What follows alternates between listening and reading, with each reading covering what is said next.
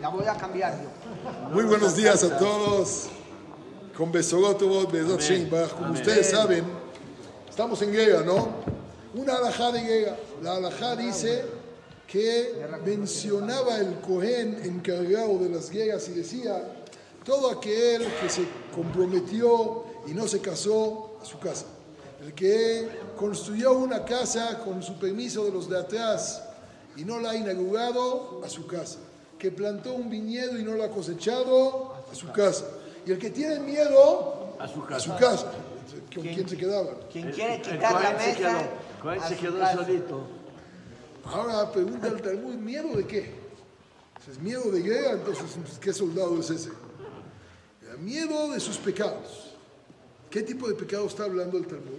Dice, por ejemplo, la persona que se puso el tefilín de la mano y a la hora de ponérselo, la verajá, nosotros la decimos, lehaniah tefilín, sobre el tefilín de la mano y sobre el tefilín de la cabeza, juntos. La misma verajá es para los dos.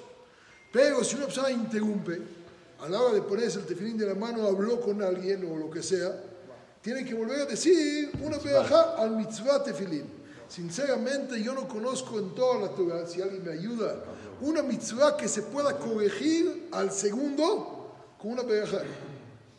No conozco. Y aquí sí, pero no puede salir a la guerra una persona así.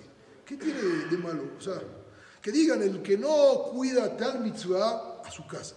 El que no dice berajot antes de comer a su casa. Está bien, está, está claro. Pero este Hazit hizo algo que tiene corrección inmediata. Pero hay algo muy interesante en este tema. Fíjense qué interesante la filosofía de la Torah.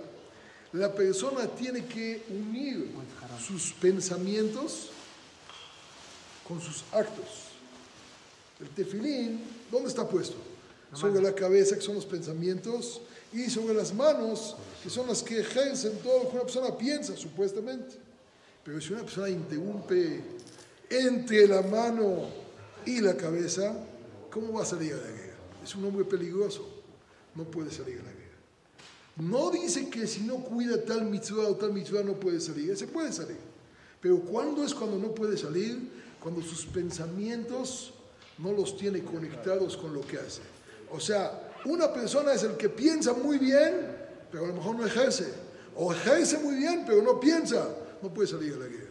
Tienes que unir tus pensamientos con tus actos. ¿Verdad, Sheinberg? Que siempre podamos unirlos y llevar a cabo lo adecuado, lo que pensemos. Sof Maase, Bemahashava Tehila. Al final de un acto se puede ver cómo fue pensado desde el principio.